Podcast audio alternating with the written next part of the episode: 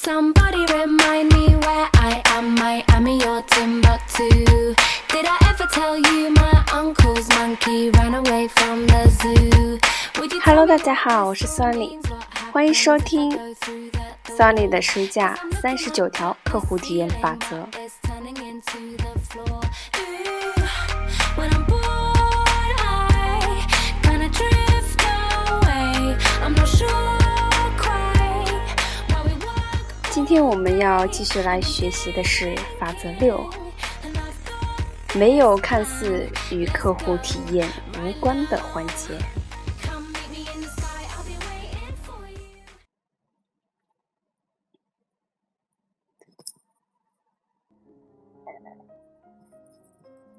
如果你花时间了解、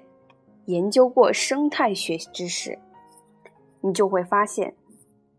生态系统是一个精妙而平衡的体系。系统之中的每个元素都相互联系，且各有各的用途。如果你任由某个子系统自由发展，这个子系统最终会自我调节回平衡的状态。但如果你往这个系统中添加或抽掉某些元素，那么环境中的每一个因素都会受到影响。企业与生态系统无异，企业中的每个因素都像生态系统中的因素一样相互联系着。也就是说，企业中的任何变动最终都会或多或少的波及其他因素，因此，你所做的每一件事都会影响到企业的客户服务质量。如果你想让企业的客服质量达到一流水准，你就得用百分之百的细心对待每一个决策、每一项政策、每一个流程、每一位员工、每一次提拔、每一封邮件、每一次合作以及每一次鼓励。那些看似与客户和销售毫无关联的细节，说不定会对你所提供的客服质量产生不可估量的影响，从而决定企业的盈亏。在演讲和研讨会中，我常常告诉听众，在晋升为管理者后，我一直在努力营造一种适于卓越的客服生长的生态环境。然后我会接着告诉他们，之所以能成功打造这样的系统，主要取决于三点：一是雇佣堪用的人才；二，保证这些人才具备工作所必备的专业知识、相关培训以及各种资源；三是放手让这些员工各司其职，而不能紧抓不放。通过这种方法，企业的系统便会像自然生态系统一样，能够自我调节，最终达到平衡了。在以优质客服著称的企业中，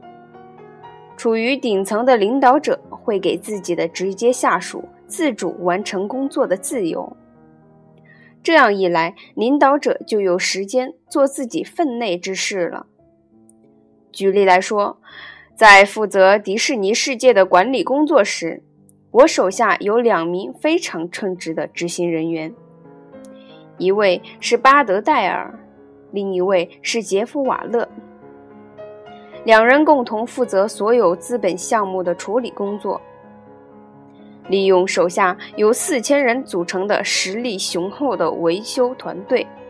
两人把整个乐园管理得井井有条。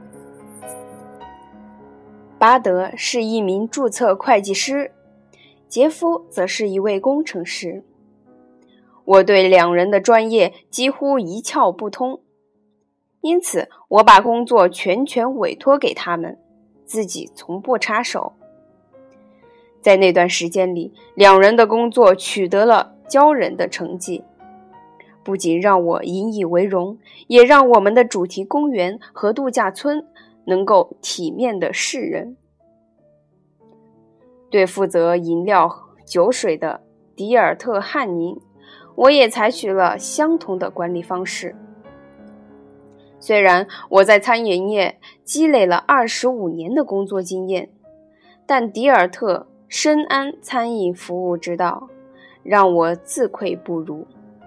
因此，我放权了餐饮管理的工作，把这项任务交给了他。在此，我要为每一位我有幸共事过的一流人才叫好，比如销售部的利兹·波尔斯，管理部的唐·鲁滨逊、埃琳。华士、华莱士、爱丽丝·诺斯沃西和卡尔·霍尔茨。通过这种管理方式，员工们在面对应提供什么牌子的酒水、如何疏导客流等日常工作中的细节问题时，便能自由发挥，用最适当的方式来提升顾客的体验。这些执行人员的工作收到了引人注目的成效。常常有人问我：“李，你手下有这么出色的团队，那你需要做的工作又是什么呢？”答案就是：我是一名生态学家，我的职责就是在不干预这精妙的生态系统平衡的前提下，提升迪士尼世界的运营环境和企业文化。营造一个健康的环境，鼓励每位成员发挥潜力，将每位来客都当成世界上最重要的贵宾来对待，同时确保每一个工作人员都具备胜任工作的技术和条件。我雇佣和提拔了适合的人才，向他们提供了高质量的培训，让每个人都明白自己的重要性。并为他们注入了高涨的热情，让大家在每天清晨都以期盼之心来迎接工作。无论你是谁，也无论你在企业中处于什么地位，你都可以成为一名生态学家。你不必拥有任何特权，甚至不需要下属们的直接报告。你就可以在你的权力范围内，为企业营造一种欣欣向荣、蓬勃发展的环境。即使企业的其他部门已被蹩脚的管理弄得混乱不堪，你依然可以调动身边的人，利用本书中的法则，打造出属于你的香格里拉。不要去管别人在想什么。把注意力放在力所能及的事情上，尽力为满足每一位顾客的需求而打造你的生态系统吧。好，今天的学习就是这样。那么下一个法则，法则七：注意你的个人状态，精神点儿。那么回想一下，经常要与你打照面的人，你是喜欢和那些朝气蓬勃的与你问好的人打交道，还是想和那些百无聊赖、